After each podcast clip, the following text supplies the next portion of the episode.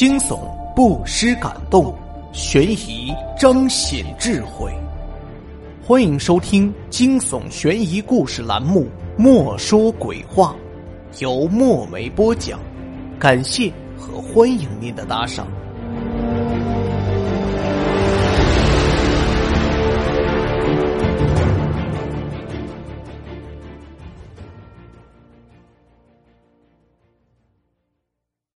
这个故事的名字叫《数字刺青》。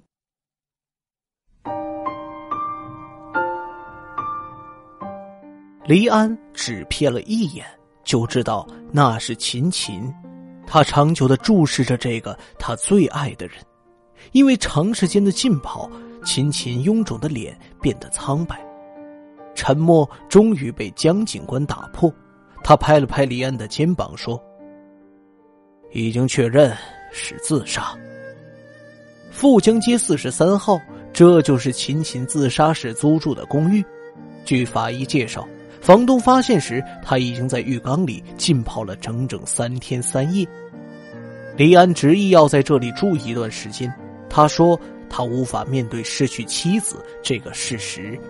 江警官只好送他过去。那是一套背阴的小房子。秦琴的一些生活用品还安安静静的待在那里，有些地方还留着警方的一些标注。黎安颓唐的坐在昏暗的房间，抱着从警局拎回的纸袋，纸袋里装着秦琴随身的一些遗物，一枚铂金婚戒滑了出来。黎安马上将它捡起，紧紧握住，放在唇边，不住的亲吻起来，忍不住掉下眼泪。李安和秦秦结婚刚刚四年，不过他们相爱已经整整十年。就在他们婚后的第二年，秦秦在单位体检的时候查出了子宫癌，虽然手术很成功，可四个月前秦秦的旧症又复发了。秦秦表现的很冷静，有一次还认真和黎安讨论自己死后黎安的新生活。终于。就在黎安将一切打点妥当的时候，秦秦在入院前的一天失踪了。就在黎安陷入回忆之际，门口突然传来一阵轻微的声音，似乎有什么东西从门下的缝隙间塞了进来。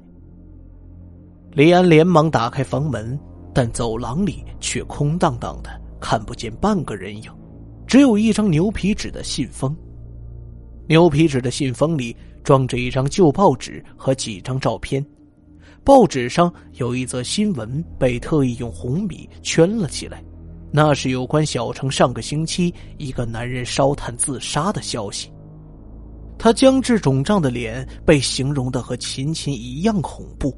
照片的最后一张是死者放大的后镜，就在粗黑的头发里，隐隐约约可以看到那里纹着一个极小的。青蓝色的数字，十二。秦秦的火化时间安排在三天之后。李安显得有些神情恍惚，全靠着江警官在一旁帮忙打点。到了最后时刻，李安却出人意料的拿出梳子，轻轻梳理着秦秦凌乱的头发，眼泪簌簌下落在他僵冷的尸体上。当手里的梳子划过秦秦后颈的那一刻，李安抑制不住的站立起来。江警官见他失控的样子，赶紧劝慰。然而江警官却不知道，让李安站立的并不是他心中满意的悲伤，因为他发现就在秦秦的后颈上，竟然也纹着一个青蓝的数字十六。他不知道应不应该把这件事告诉江警官。因为那天神秘送信人送来的报纸图片上，那个尸体也有一个数字十二，这里面会不会有着某种神秘的联系？夜里，李安无法入睡，他的脑子里乱哄哄的，理不出头绪。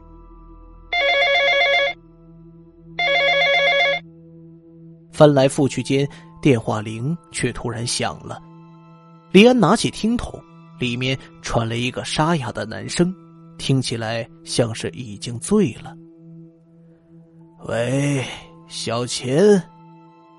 这样亲密的语气让李安一怔，而男人却独自说下去：“我想再见你，我不能再等了。”你是谁？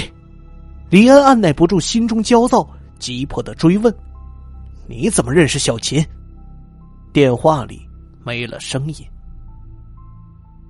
这几天，李安一直徘徊在梧桐街，因为那天夜里打来的电话号码的用户住址就在附近。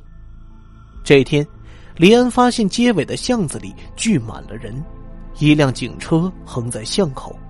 江警官正和当地的居民聊着些什么。李安走过去的同时，江警官向他点了点头。有个男人割脉自杀了。江警官指了指面前三间平房围的院子，说：“老太太就这么一个儿子，说死就死了，怪可怜的。你怎么在这儿？还没回家？”李安不知道要不要将自己心中的谜团告诉江警官。就在这时，李安听见一阵凄凉的哭声，一个满头白发的老人随着一副担架踉跄着跟了出来。忽然，一阵风吹过，盖着尸体的白布被掀开了，人群里立时发出一阵惊呼。担架上尸体实在太怪异了，整个人都浮肿着，脸像胀满的气球。苍白的皮肤被撑得发亮，身旁的江警官急忙跑过去帮着盖好尸布。李安不由想起那天夜里打来的电话，以及那个一直困扰着他的神秘送信人。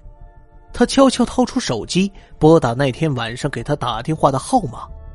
院子里顿时响起了电话铃声。黎安怔住了，他望着眼前这个已经死去的男人。说不出对他是可怜还是憎恨，他为什么要在临死前见秦琴？他们之间又是怎样的关系？回到秦秦的住处，李安疲惫的靠在沙发上，思索这几天发生的事情。他想从网上寻找一些信息，于是取出秦秦留下的笔记本电脑。就在他掏出电脑的一刻，一张信纸。从书包里掉了出来，熟识的笔记让他心惊。安，无论遇到什么事情，为了我，你都不要再追查下去，这里太危险了，离开吧。爱你的小琴。李安打开秦琴留下的电脑，理科出身的他想不到大学里学的黑客知识现在倒派上了用场。李安很快接驳进了主机。他发现一个月来，全城已经发生了十七起自杀案件，而最可疑的是，经办人都是江警官。突然，呆呆望着屏幕的李安似乎看到一丝光亮。就在这时，电脑屏幕上映出一个影子，一个人影正挥起银亮的刀。他下意识的缩起头，哗的一声，电脑被劈开了。李安趁着四散的焦烟逃出门外。他大声的喊着：“我知道你是谁，你骗不了我。”黑暗中，李安似乎找到了方向，他心中拼图的最后一环，也许马上就可以接上了。这时，手机响了，他听到一个沙哑的声音说：“你一个人来找我吧，也许你会看到秦秦。”六零二室的房门虚掩着，这里是江警官的家，一切都静得可怕。李安发现整个房子里只有卫生间是紧闭的，他壮着胆子走了过去，一边走一边大喊着：“小秦，你在不在里面？”接着，李安奋力撞开木门，可是眼前的景象却让他惊呆了。白色的墙壁四溅着血迹，他看见了江警官一动不动的被吊在窗子上，静默的宣告着死亡。李安的大脑瞬间成了空白，一切都错了。他看见地上拿着镰刀的身影慢慢的逼近背后，李安身体抑制不住的发抖。那天逃过的一劫，终于还是要还上了。说再见吧。黎安转头看见一个戴着面具的男人握着一把锋利的镰刀，他压下恐惧，壮着胆子问道：“你不觉得拿着镰刀不太适合你的身份吗，赵法医？”对面的男人愣了一下，缓缓摘下面具，说：“我们只见过一面，你怎么会想到是我？”黎安擦了擦额角的汗，说。我原以为是江警官，因为只有他才有机会把他杀伪装成自杀。可是当我进入警局的网络，才发现，连续十七个死者后颈有纹身数字，但是都没有写进疑点。于是我推断，只有一种可能，那就是法医做了手脚。赵法医阴森的笑了，紧握刀柄的手爆出咔嚓的响声。李安胆怯的指着墙壁上的照片。说：“你杀了江警官，也是因为他发现了这些藏在头发里的数字，然后骗我来做替罪羊吧？”说的不错，这件事还有谁知道？赵法医冷酷的笑容下面隐藏着隐隐的恐惧，这增加了黎安的勇气。原来只有我知道，可是现在就不一样了。黎安说着，从衣襟上摘下一枚微型摄像头。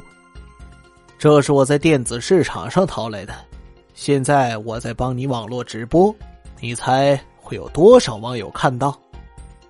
赵法医的笑容瞬间僵在脸上，所有的得意在这个时刻都已经变成了恐怖和沮丧。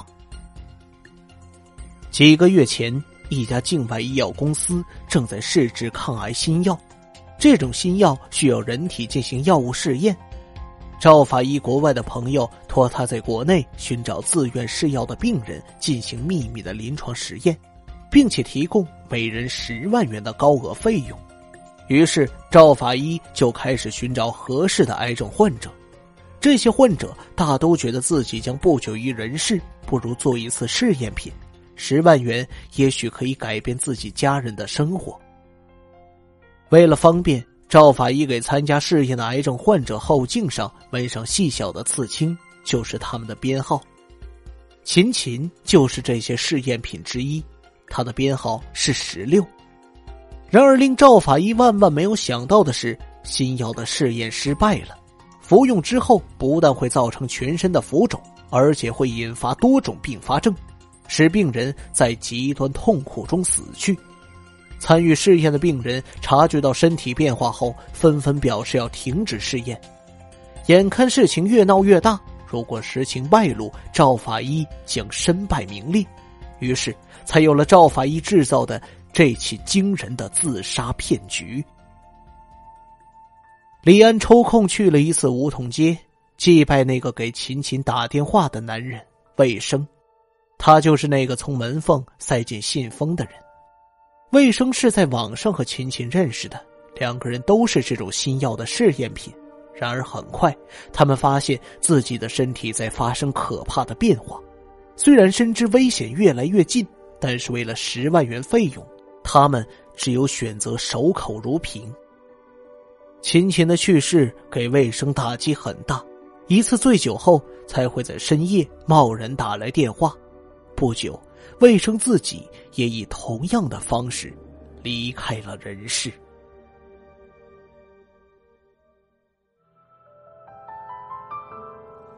都道是今夜凉意。听众朋友，数字刺青播讲完了，感谢您的收听。如果您喜欢这一栏目，欢迎您的打赏。墨梅个人微信号：有声墨梅听书拼音首字母，有声墨梅听书拼音首字母。